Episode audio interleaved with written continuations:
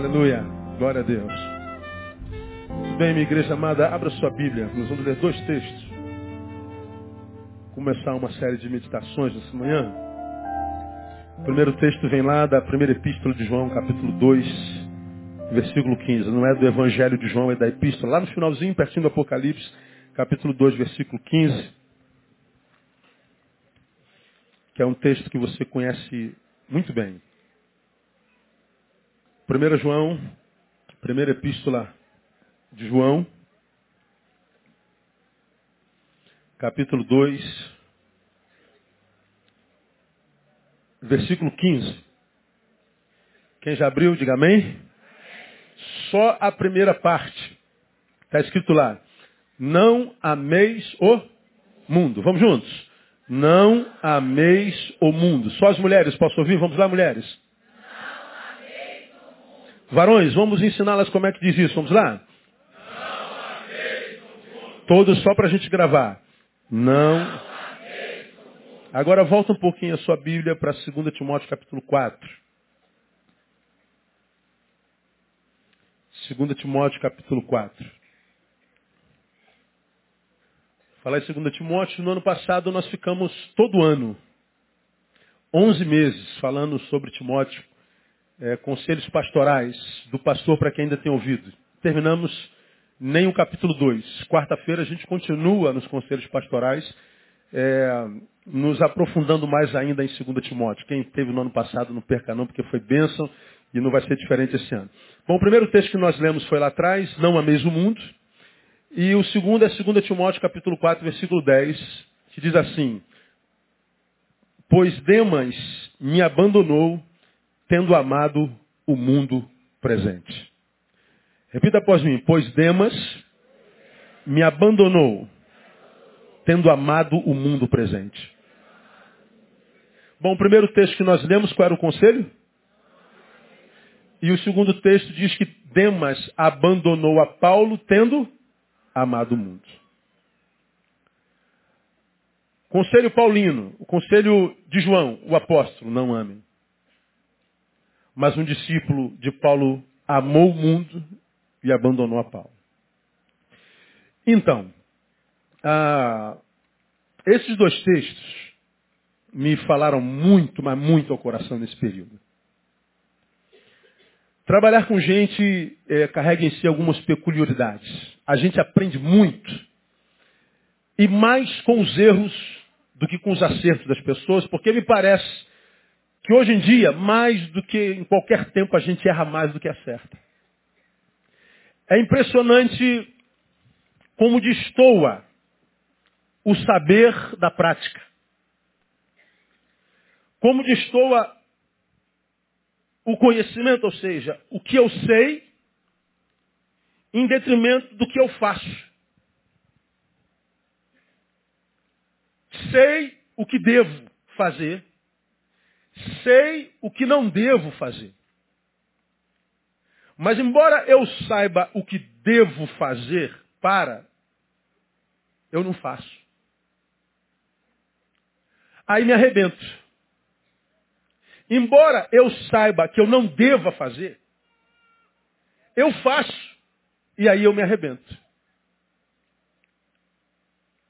De modo que se você fizer uma análise de cada dez pessoas que estão no meio daqueles que dizem que a vida não presta, que dizem que Deus é infiel, Deus não existe, daqueles que vivem uma vida que, como eu digo, não vale a pena ser vivida mesmo, daqueles que estão fazendo parte do cada vez mais numérico número dos suicidas, nove entre dez destes estão aonde estão Exatamente por causa da desconexão, dessa desconexão entre o que eu sei e o que eu pratico.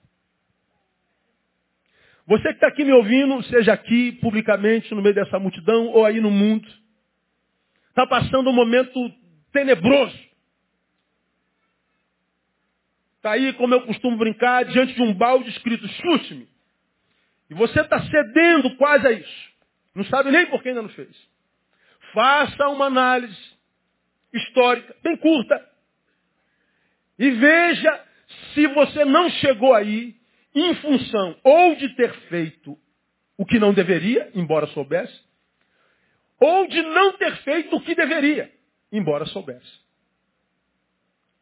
Essa desconexão entre saber e fazer desconstrói projetos, mesmo os de Deus, desde o Éden. É aquela crise entre o desejo e, e, e a obrigação, não é? Paulo, ele passou por essa crise, ele diz, o bem que eu quero fazer, o que, que ele diz? Esse eu não faço. Mas o mal que eu não quero, o que, que ele diz? Veja, ele sabe o que é bem, ele não tem dúvida sobre o que é bem, sobre o que é bom. Está revelado. Eu sei que é bom. Mas embora eu saiba, eu não faço. Por outro lado, é também verdadeiro que ele conhece o mal. Eu sei que eu não devo, é mal. Mas o mal que eu sei que é mal, eu acabo fazendo. Ele está dizendo que está vivendo essa crise. Entre o, o dever e a vontade. O dever está revelado, mas a vontade é outra. Ele fica nessa crise existencial entre o dever e a vontade. Eu sei o que devo, mas a minha vontade diz outra coisa. Então decida, nenhum. Você está numa bifurcação. Se você cumprir a obrigação, mesmo que você não tenha vontade, analise onde você estará no futuro. Mas ao mesmo tempo, Neil, uma vez que você sabe a obrigação, mas a tua vontade deseja outra, não faça uma análise nem age em função do presente. Veja onde você vai estar. Pensa nos teus amanhãs.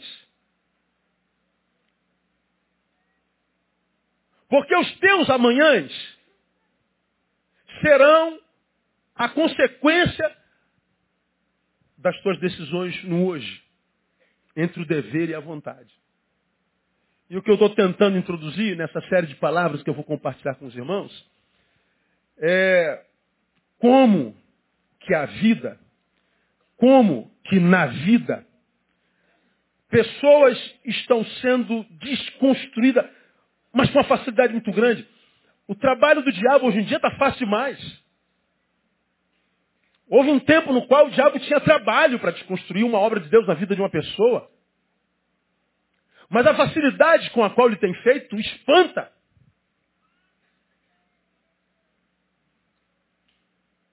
Aí você diz, pastor, isso tem afetado o irmão? Calma, vou chegar lá. E talvez vocês se escandalizem comigo quando eu chegar lá. Agora, uma vez que Deus só fala com quem ouve, por isso Deus não fala com muitos de vocês, aqui ou lá na, na internet, porque Deus sabe que não vai ouvir. Poxa, pastor, Deus não fala comigo, Deus não, não ouço mais Deus, porque Ele sabe que você não vai ouvir. Ele já falou um dia, não já? Já. Ouviu? Não. Transformou-se no quê? Nisso. Agora você não ouve mais a voz, não é? Pois é. Agora você está entre dizer que Deus não existe ou que Deus não é bom, ou ser homem e dizer assim, não, foi eu que não ouvi. Porque o que se vê na prática é um monte de gente que vive hoje, que é o futuro do ontem, tentando não repetir no futuro esse hoje.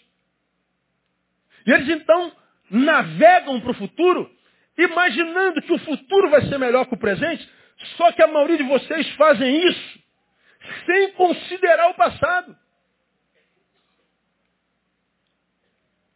E a gente vê essa mortandade espiritual, essa mortandade existencial, essa mortandade familiar, essa mortandade física.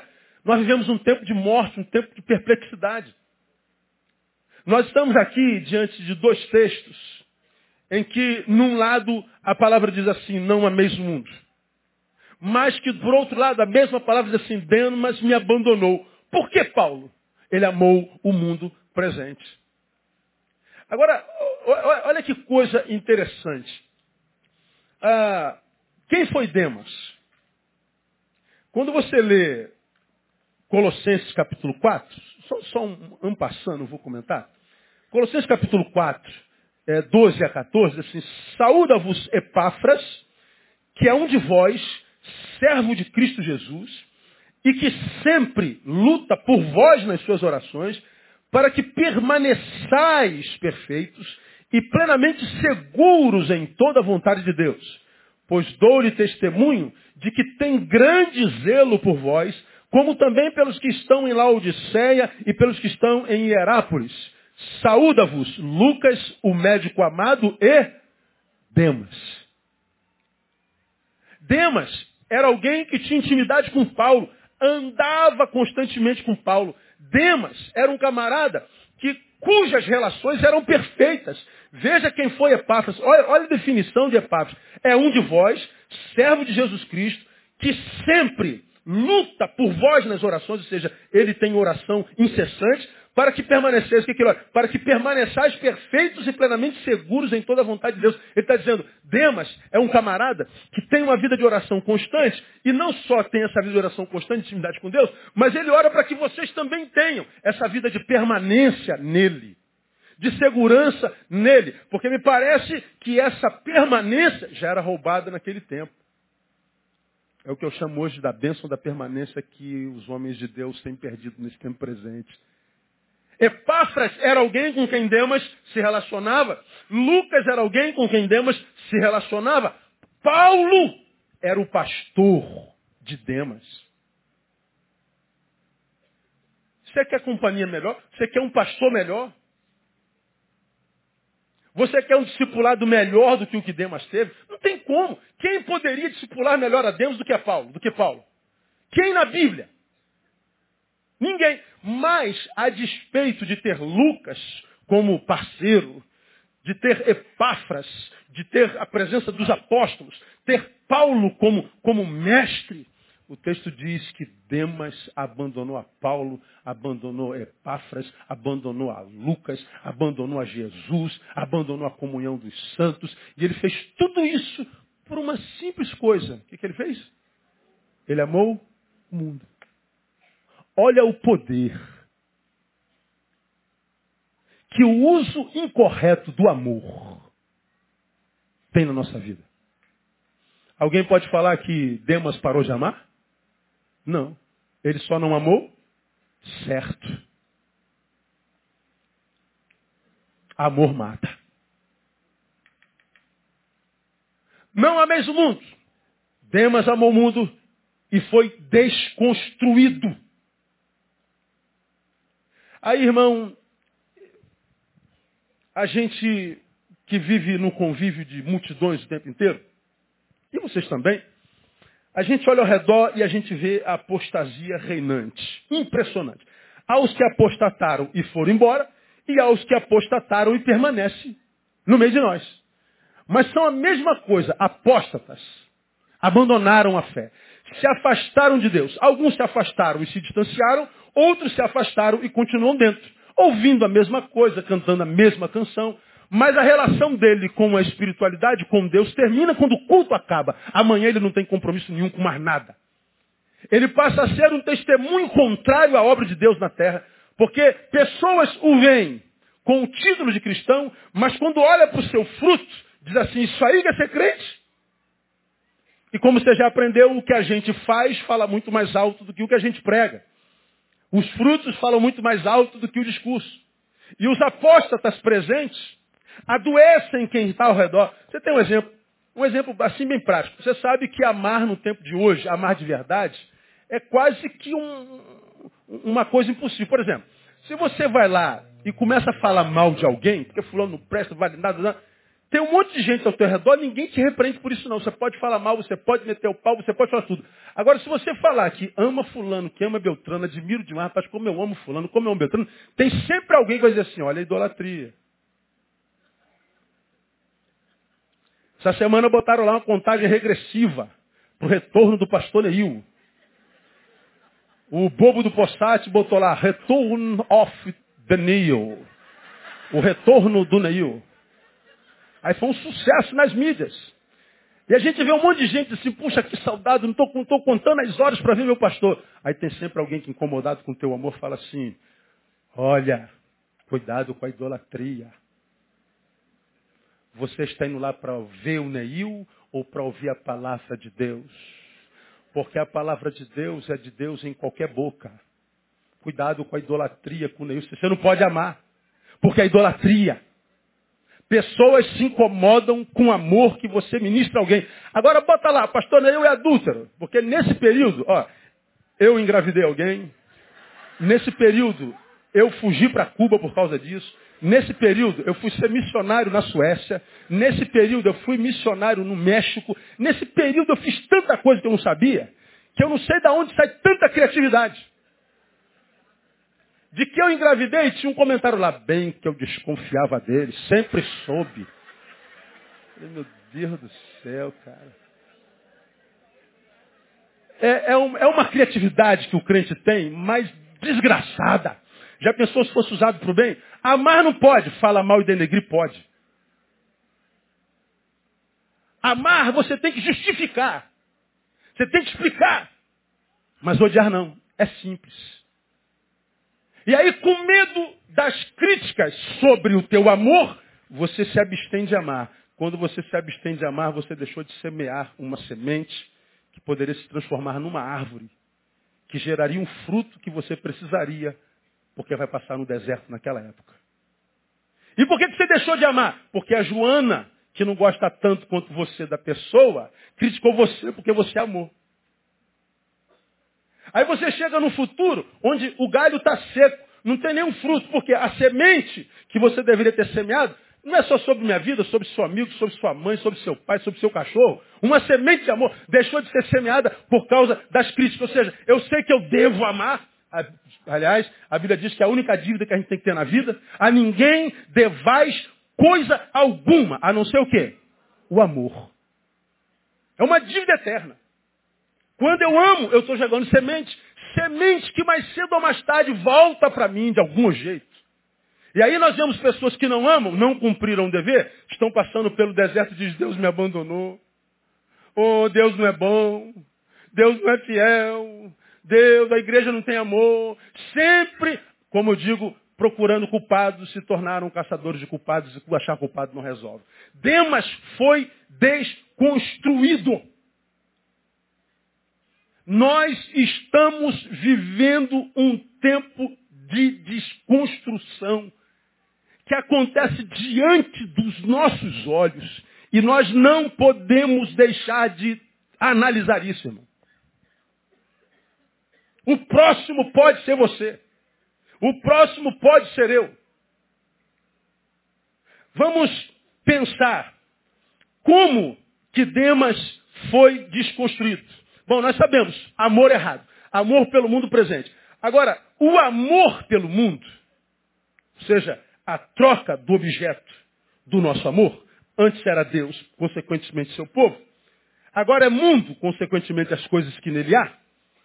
Essa, essa troca de foco de amor, de objeto do nosso amor, foco do nosso amor, começa a gerar em nós algumas coisas, enquanto sintomas, que se forem percebidas no início, talvez ainda haja cura. É como quem tem câncer.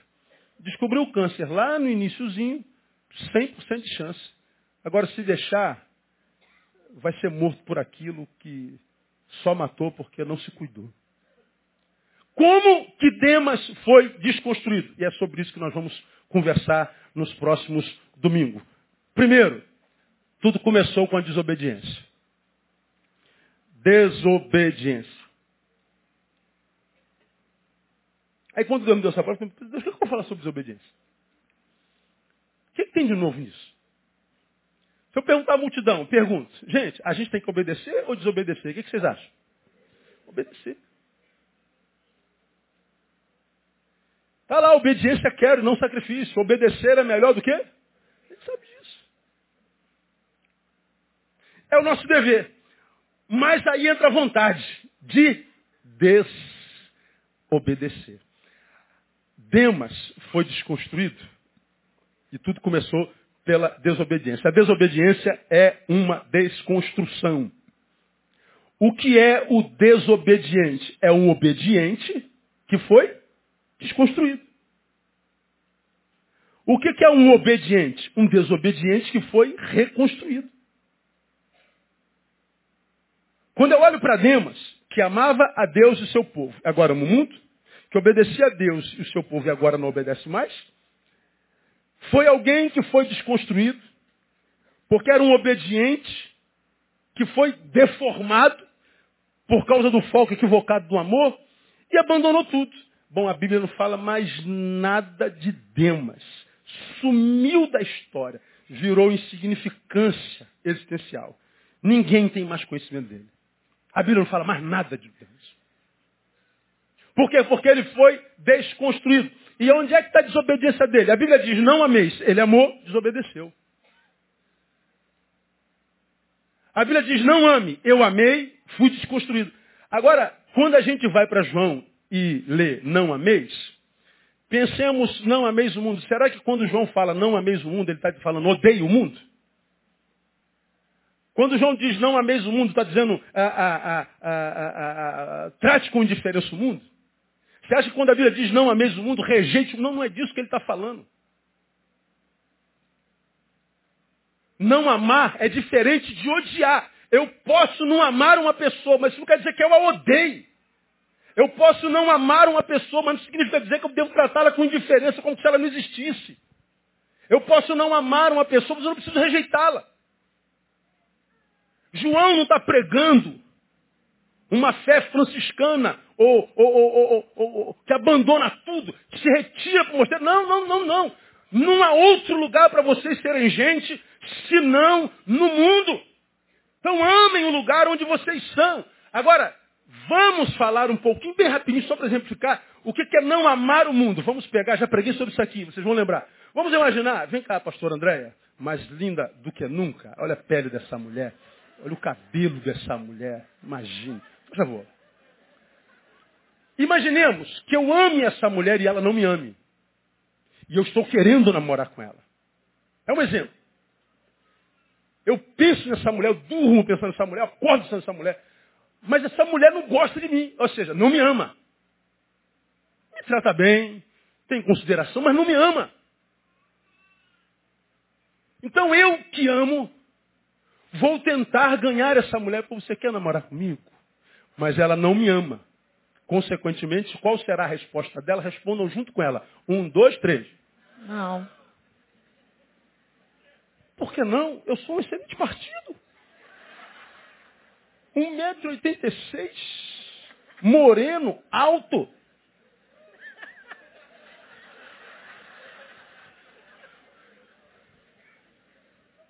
Eu é, reconheço você moreno, alto. Você é um excelente partido, uma pessoa maravilhosa. Mas eu não amo. te amo. Por causa disso, para me tratar mal? Não. Pode me tratar muito bem. Vai me rejeitar? Não. Vai me dar honra. Vai me ignorar? Não. Pelo contrário, fala bem de mim. Ela só não me ama.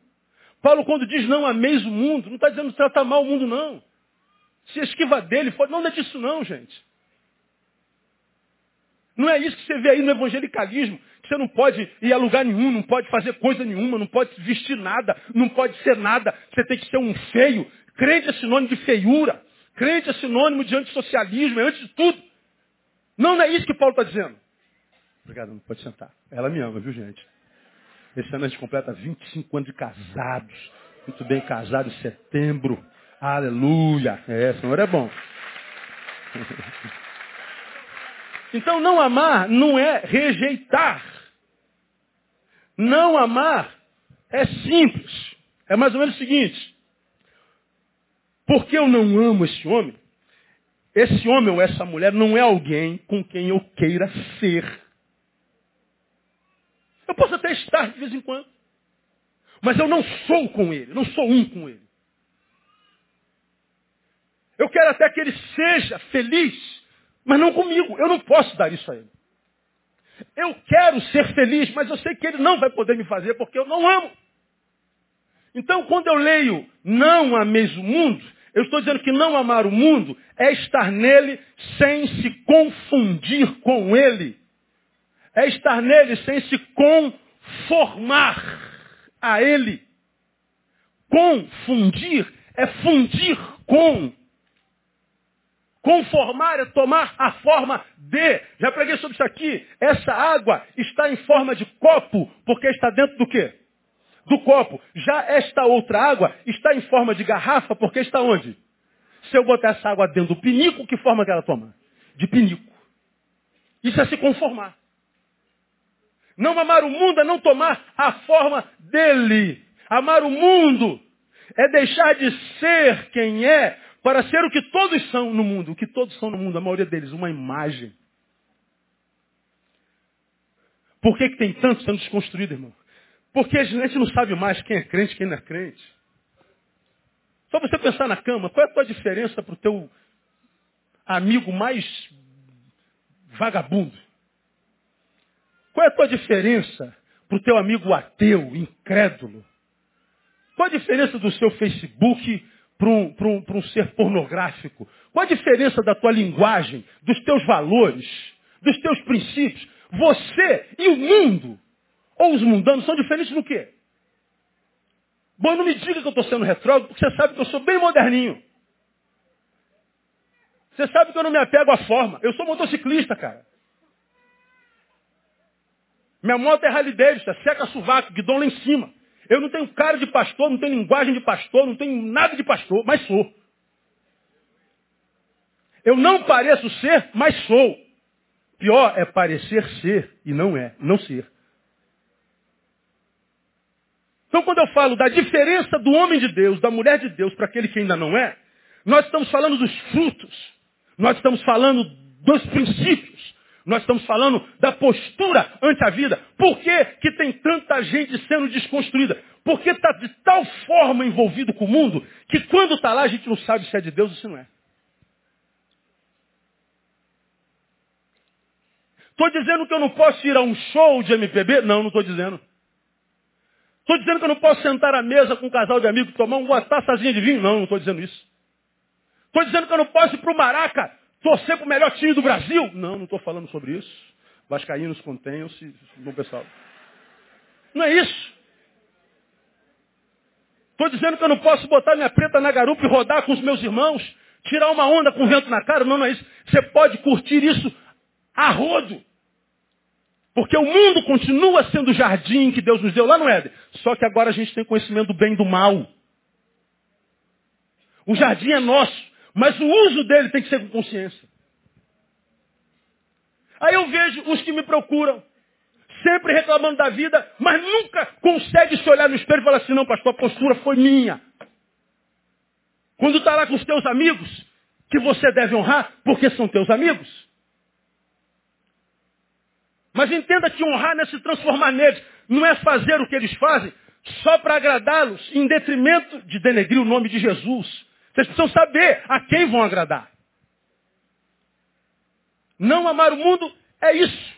Amar o mundo é estar de tal forma envolvido a ele a ponto de se não perceber mais quem nós somos. Aí eu acabei de ler um livrozinho agora de Nathaniel Hawthorne.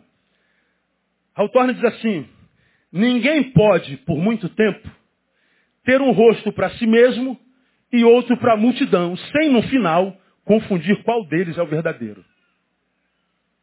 Ninguém pode, ninguém pode, por muito tempo, ter um rosto para si mesmo e outro para a multidão, sem que no final confundir qual deles é o verdadeiro.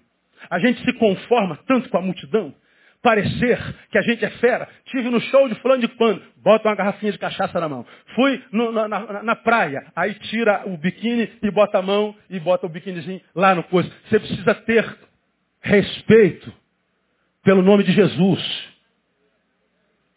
Você precisa decidir se você quer agradar a multidão ou se você quer atrair a multidão a Cristo.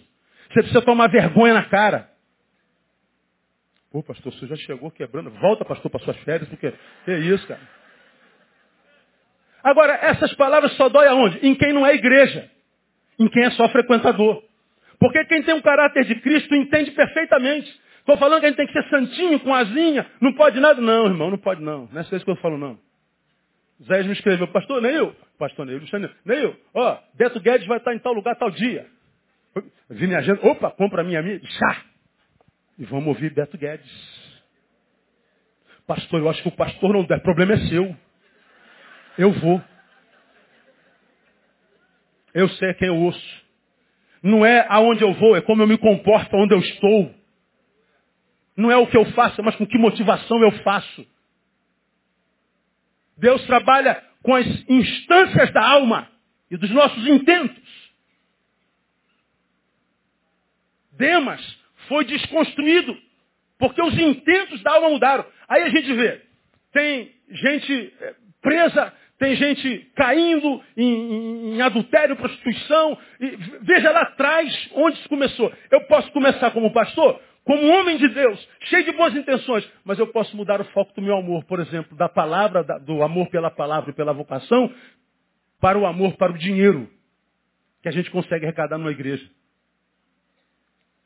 Eu continuo pregando a mesma coisa, continuo no mesmo lugar, mas o meu amor mudou de foco. Eu posso começar um trabalho com muita boa intenção, para ganhar almas para o reino de Deus e ensinar gente a ser gente como gente tem que ser. Mas no caminho, o foco do meu amor pode mudar. Eu posso me corromper pelo poder. Eu posso me corromper pela fama. E qual é o perigo disso? Eu caio naquela esparrela da igreja de Éfeso lá de Apocalipse, que era uma igreja tremenda. No tempo primitivo, uma das igrejas mais poderosas que a, a, a, a, terra já conheceu. E o Senhor, quando escreve para Éfeso, no capítulo 2, diz assim, conheço as tuas obras, o teu trabalho, a tua perseverança, sei que não pode suportar os maus, que puseste à prova os que se dizem apóstolos e não são, chamaste de mentirosos, tens perseverança, por amor do meu nome sofreste, não desfaleceste. A gente fala assim, cara, que igreja tremenda. Aí vem o Senhor, faz uma única acusação. Tenho, porém, contra ti, que deixastes o quê? Não ouvi? O teu primeiro amor. Por que, que ele diz amor primeiro? Ele está falando da origem. Sabe o que eu tenho contra ti, igreja, embora você trabalhe muito? É que a motivação primeira foi deformada. Lembra-te, pois, de onde caíste, arrepende-te, pratica as primeiras obras, senão brevemente virei a ti e removerei do seu lugar o teu candeeiro. Ele diz, conheço as tuas obras, teu trabalho, tua perseverança, que não pode suportar os maus que puseste a prova dos apóstolos, não são. Tens perseverança, amor, sofreste pelo meu nome, não defaleceis. Mas ele está dizendo, problema é, é que você não faz isso que você fez a vida inteira com a mesma motivação do início.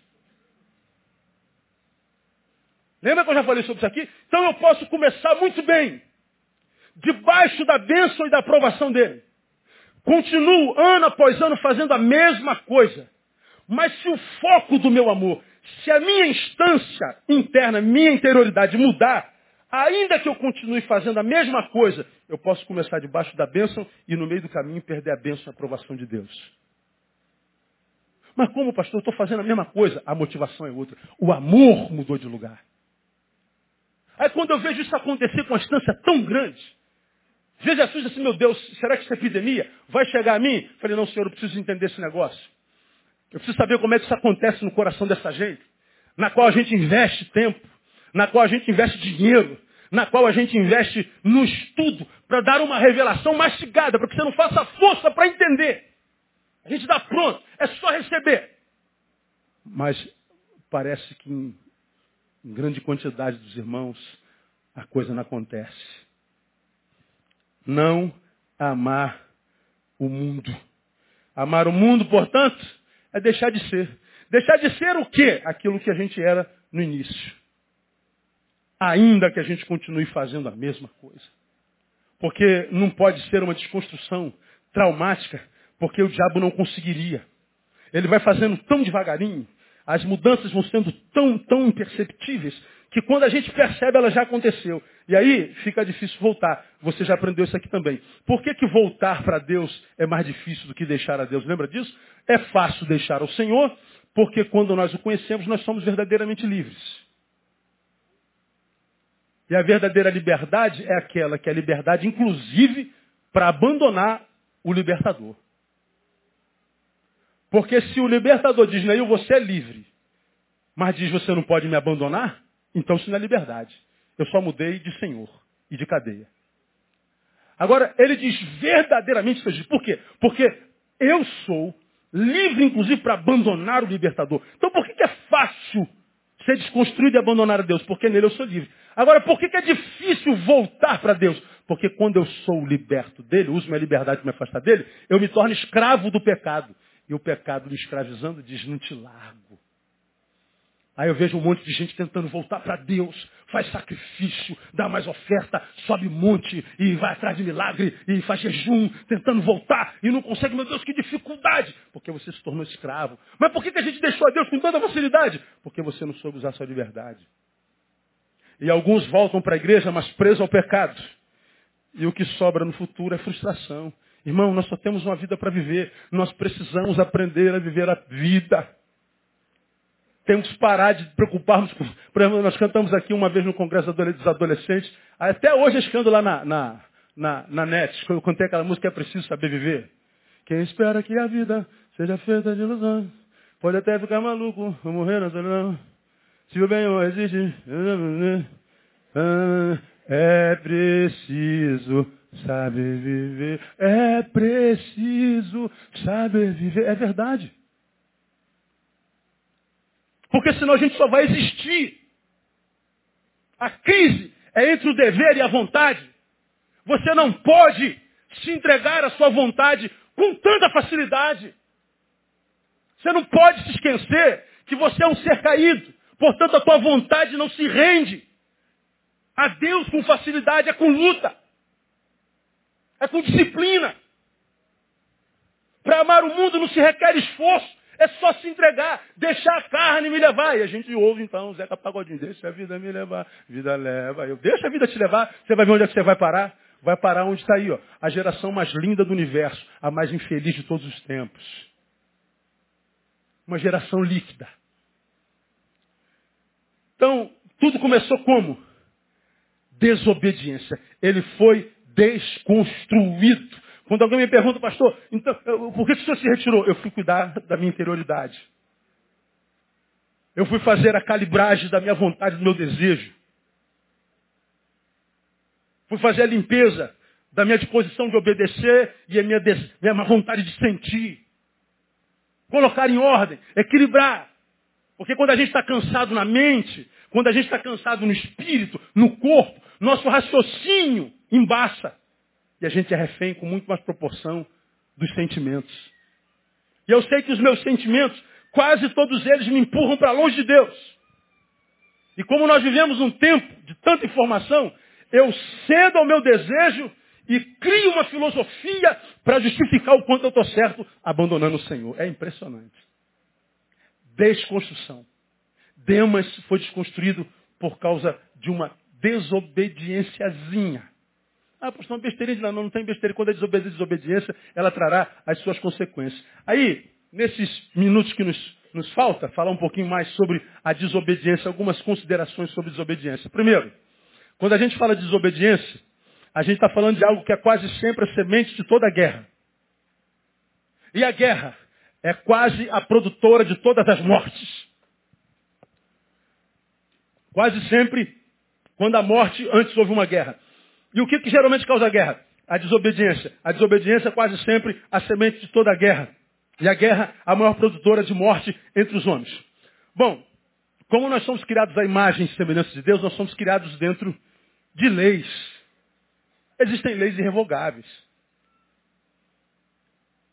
Nós somos criados dentro de uma cultura que precisa obedecer algumas regras para se tornar viável. E as leis são para ser obedecidas. Senão fica inviável. Aí a gente pega, por exemplo, e eu digo que, que a desobediência é o que gera guerra. Ah, a Bíblia diz assim, filhos, obedeçam a vossos pais. Geralmente, o filho que não obedece o pai se rebela contra o pai. Onde é que ele vai acabar? Na, na M. Se rebelou contra pai, se rebelou contra a mãe. E a mãe são exemplos referenciais, se é que são. Aí o filho desobedece. Aonde você encontra a história de um filho que desobedeceu pai e mãe abençoado e se deu bem? Está lá escrito, maridos, amem as vossas mulheres. Mulheres, submetam-se aos seus maridos. Aí a mulher não se submete. E o marido acusa a mulher. Mas a mulher pode jogar na cara, você não me amou.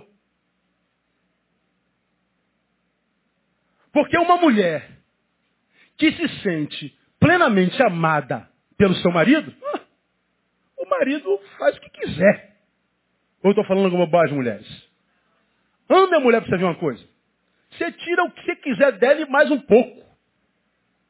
Ela se submete com alegria. Ela não se submete à força do teu braço, nem autoridade do teu sexo. Se submete ao amor que você administra. Agora, por que, que os casais estão em crise? E o divórcio, graça geral no Brasil, no mundo e na igreja? Porque a mulher não se submete e porque o marido não ama. Desobediência. É sempre a desobediência. Aí a desobediência, o que, que gera? Guerra. Pô, você não se submete, mulher. A Bíblia diz, é, mas você não me ama. E aí a gente não é mais parceiro, nós somos acusador um do outro. Nós entramos em guerra. E essa guerra produz o quê? Morte. Aí pronto, desconfigura o projeto de Deus todinho. Todinho. Aí somos dois divorciados. Aí eu, que sou refém, não da mulher que não se submeteu, mas da minha desobediência não ter amado. Ela, que é refém da sua desobediência e não do marido que não amou, que era um grosso. Ela é refém da sua desobediência e eu sou refém da minha desobediência. Sou tomado por um espírito assim, quer saber? Agora eu vou aproveitar a minha vida. Aí pronto, ele solta a franga, ela solta a franga. E vai pro baladão, pro mundão. Ela virar Maria Maçaneta. Todo mundo põe a mão e ele o garanhão. E o pior, como agora tudo é público e visível, eu faço as besteiras e publico na mídia com um sorriso no rosto para que todos vejam como eu agi certo em largar aquela bruxa. Publico na mídia como eu fui superior em largar aquele grosso. Aí você olha na mídia e diz assim, poxa, fulano se separou e está tão bem. Olha como é que ele está feliz depois que a deixou. Eles dois sabem que são dois mentirosos. Todos nós sabemos que são dois infelizes. Adoeceram, vítimas da morte conjugal, portanto, existencial. E aí, qual é o problema disso? Eu estou doente. E vamos imaginar, como já preguei aqui, que essa doença produzida pela separação, que é produto de desobediência, gerou em mim uma dor de cabeça. Ora, quando a tua cabeça dói, o que, que você quer desesperadamente? Diga o nome. É Neusaldina. Dona Neuza. Eu me divorciei estou com dor de cabeça. Aí apareceu a, a Neuza. Ô oh, Neuza, eu te amo, Neuza. Amor à primeira vista, Neuza. Aí tu pega a Neuza. Pô, a Neuza, no momento da dor de cabeça, pô, essa mulher, tá vendo? Tinha que ter deixado aquela jararaca mesmo. Mulher, essa aqui é a Neuza. No início é uma bênção. Só que a dor de cabeça acaba. Uma vez que a dor de cabeça acabou, para que, serve a Neuza? Para nada. E a gente manda a Neuza embora porque acabou o amor, a paixão. E a gente vai ficar pulando de, de galho em galho. Relacionamento em relacionamento. De experiência em experiência. De sexo em sexo de cama em cama, procurando a si mesmo. Os anos passam, envelhecem, descobrem que não construíram uma família. E chega lá e diz, Deus não me abençoou. A aonde? Foi só a desobediência. Aí a gente tem que estar ouvindo essa gente chorando o tempo inteiro. Desobediência. Pastor senta na minha frente e diz, Deus me chamou e meu ministério foi um fracasso. Eu falei, teu ministério foi para a glória de quem? De Deus ou tua? Você criou um império. Não um império para Deus, não. Foi um império para o imperador. Já preguei sobre isso aqui. Fez do ministério um, um, um modo de ascensão. Hoje eu vejo os pastores, todos eles, quase todos, constrói uma igreja, bota uma placa na frente e bota a foto na cara assim, ó. O cara tem que aparecer. Aí aquela cara de santo. Tem uma reportagem da igreja. Não, quem tem que aparecer é o pastor. Que é isso? Por que, que é a Aline que vai aparecer? Por que, que é o Possates? Por que, que... Não, eu, eu sou o pastor dele. Ah, tirou a foto minha aí, senão não tem repórter nada. Eu não preciso aparecer em nada, irmão. Importa que ele cresça e que a gente diminua. Para quem é que a gente está pastoreando? Para quem é que a gente está fazendo? Quais são as intenções do nosso coração? Aí eu vejo um monte de gente vivendo uma porcaria de vida, dizendo, Deus não existe, nada se eu.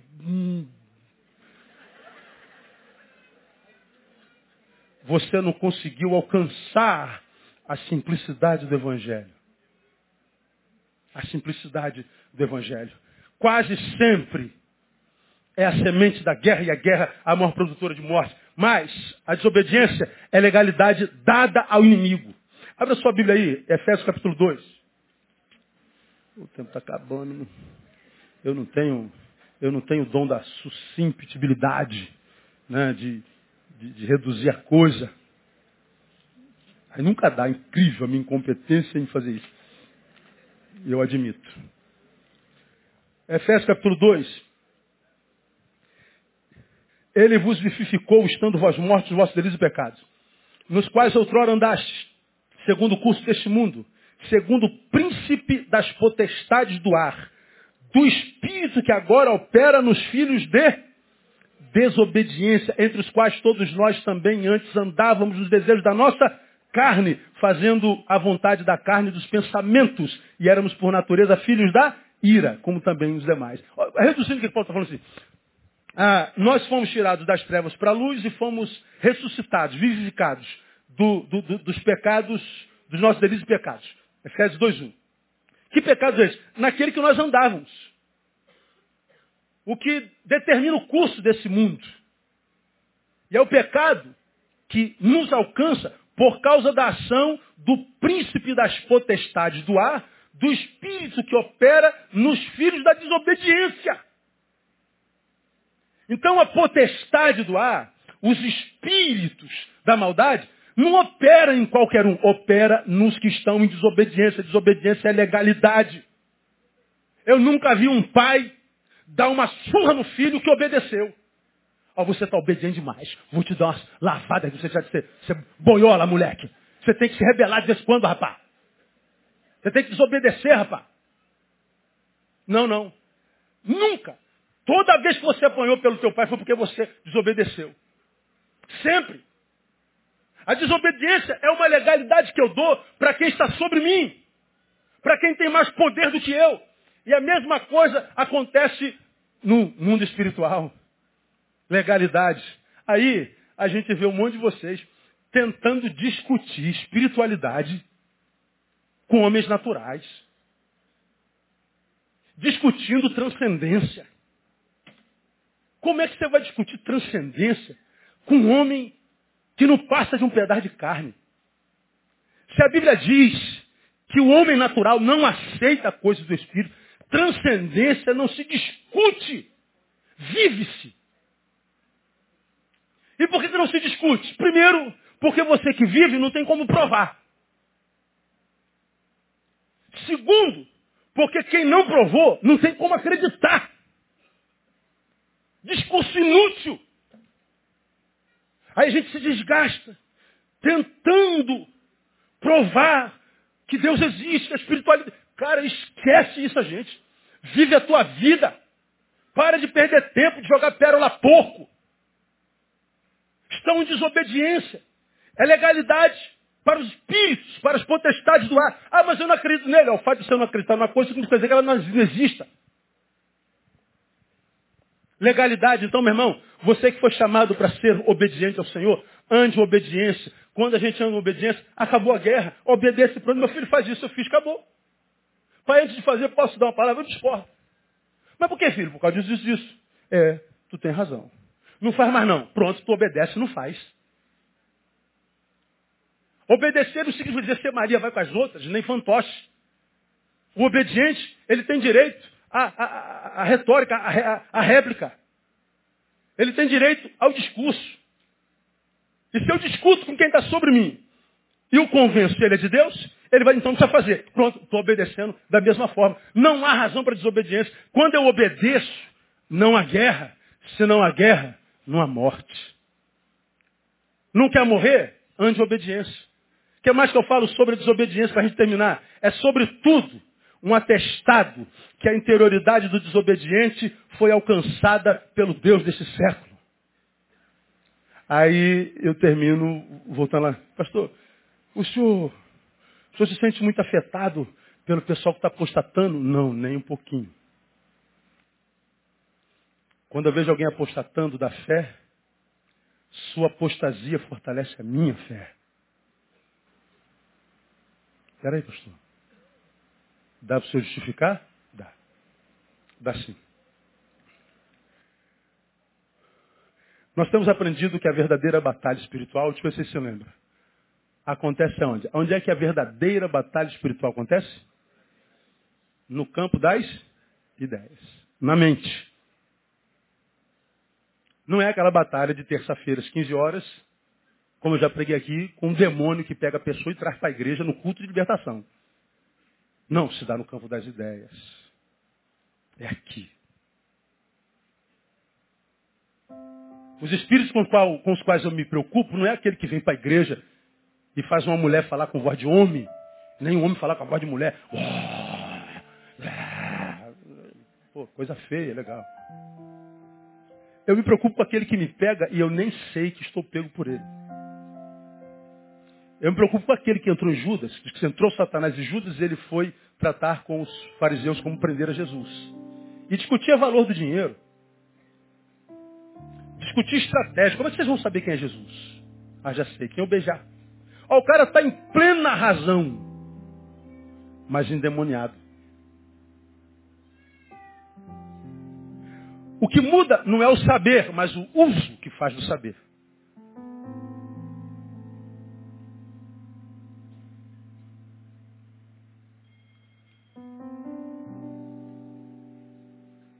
Dizia ali uma frase de Boff, o homem não vale pelo que sabe, mas pelo uso que faz desse saber.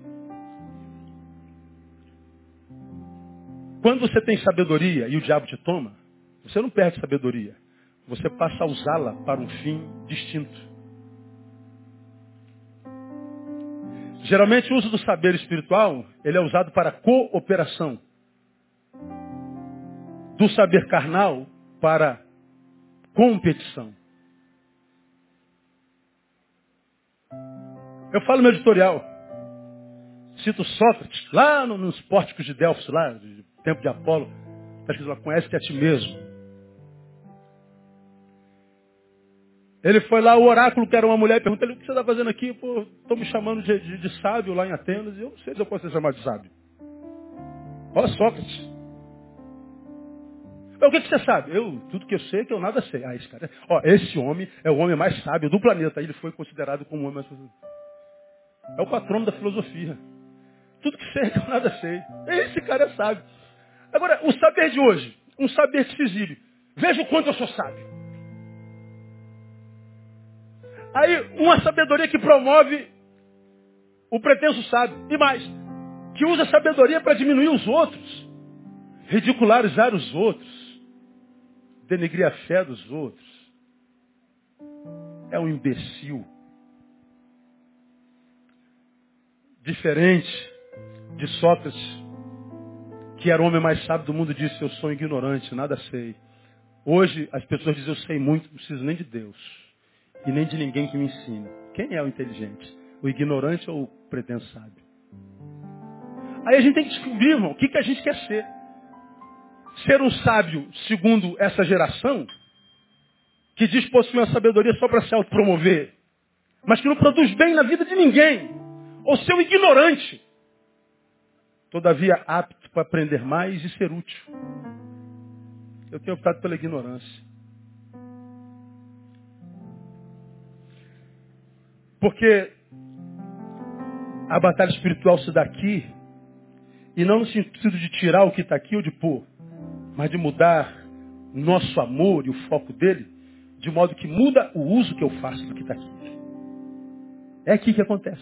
O diabo é brilhante. Aí a mãe está lá no YouTube, só essa frase. O diabo é brilhante, pastor Neil Barreto. É inteligente. Ora, se a batalha se dá no campo das ideias, que armas nós temos que usar? Da ideia. Uma mente convertida ao Senhor, levando cativo todo pensamento, a obediência a Cristo Jesus. Por quê? Porque Ele vai me fazer mais sábio? Talvez, mas Ele, se não fizer mais sábio, vai me dar sabedoria para usar o saber que eu já tenho. Sempre em favor do próximo. Aí eu vejo as pessoas apostatando geral, vencidos com relação ao uso que faz do seu saber. O senhor, o senhor não se assusta. Não, não, não. Já estávamos avisados sobre isso desde sempre. 2 Tessalonicenses capítulo 2. Terminei, gente.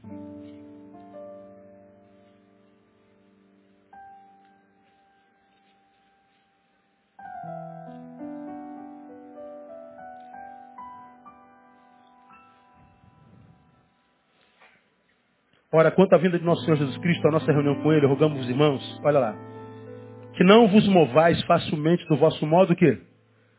De?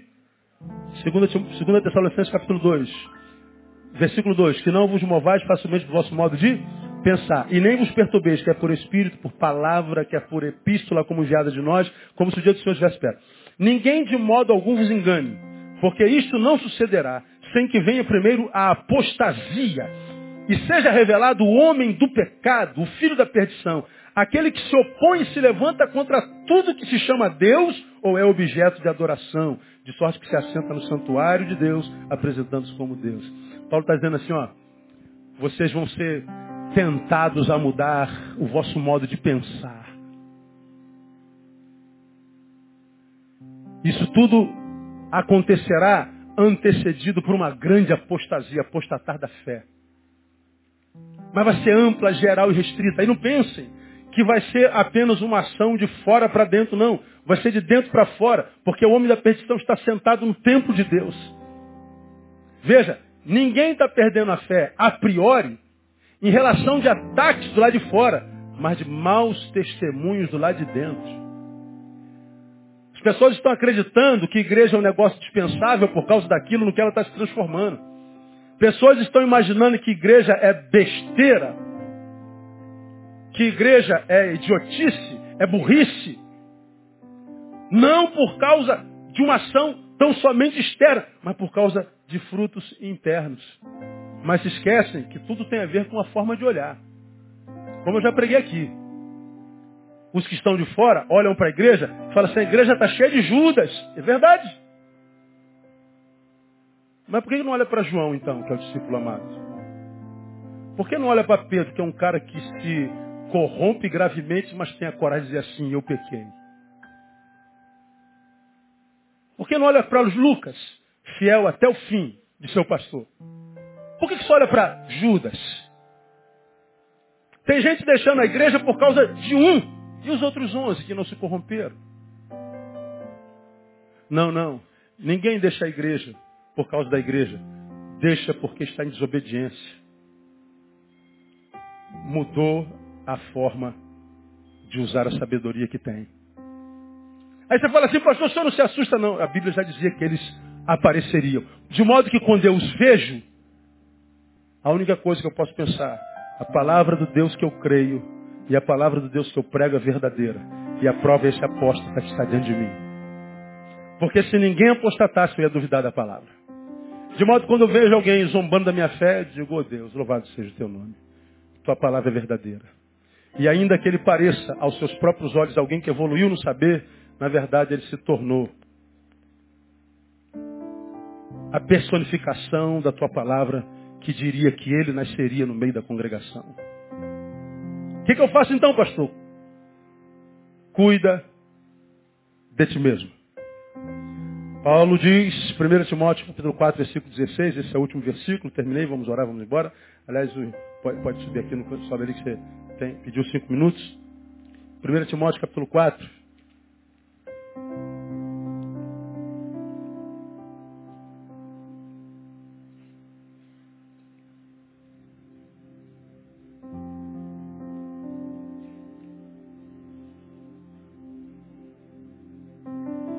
Paulo, que deu um monte de conselho a Timóteo, diz assim, É, e olha que nesse mesmo capítulo, ele começa o capítulo 4 dizendo assim, ó, versículo 1. Mas o Espírito expressamente diz que a tempos posteriores alguns apostatarão da fé, dando ouvidos a espíritos enganadores e a doutrina de demônios. Por aí vai. Aí ele termina, lá no versículo 16, dizendo assim, tem cuidado de ti mesmo e do teu ensino. Persevera nessas coisas, porque fazendo isto te salvarás tanto a ti mesmo como aos que te ouvem. Mas Paulo tem muita gente apostatando. Está escrito, filho. O que, que eu faço? Cuida de você. Cuida do teu ensino. Porque você salva a si mesmo e a quem te ouve. Veja, tudo é na palavra. Então, minha igreja, eu sei que eu vou perder nesse ano e nos próximos anos muita gente. Muitos de vocês apostatarão. Algum de vocês talvez eu esteja vendo hoje pela última vez. Como muitos perderão a fé, amarão o mundo, desobedecerão. Agora que façam isso não por falta de aviso. Porque eu não tenho me privado de vos anunciar todo o conselho de Deus. Posso falhar em um monte de áreas da minha vida pastoral, mas na palavra, não. Nessa ninguém pode me acusar. Porque eu sei o que eu tenho pregado. E está tudo registrado aí. Me acuse se vocês quiserem, mas de falar que eu sou um ministro da palavra que não conhece a palavra e não clarifica a palavra no seu coração, não. Então apostatem. Deixem de ser homem de Deus, mas continuem homens e diga, foi eu, pastor. Foi eu. Porque se você quer saber, o seu pastor vai cuidar dele, eu vou cuidar de mim. Vou cuidar do meu ensino, da minha doutrina. Para que, quem sabe, no final eu me salve e consiga salvar a maioria de vocês para a glória de Deus, porque é o meu intento. Que Deus nos abençoe e que nós sejamos para a glória dele. Você entende essa palavra, amém ou não? Então aplaudo dele bem forte.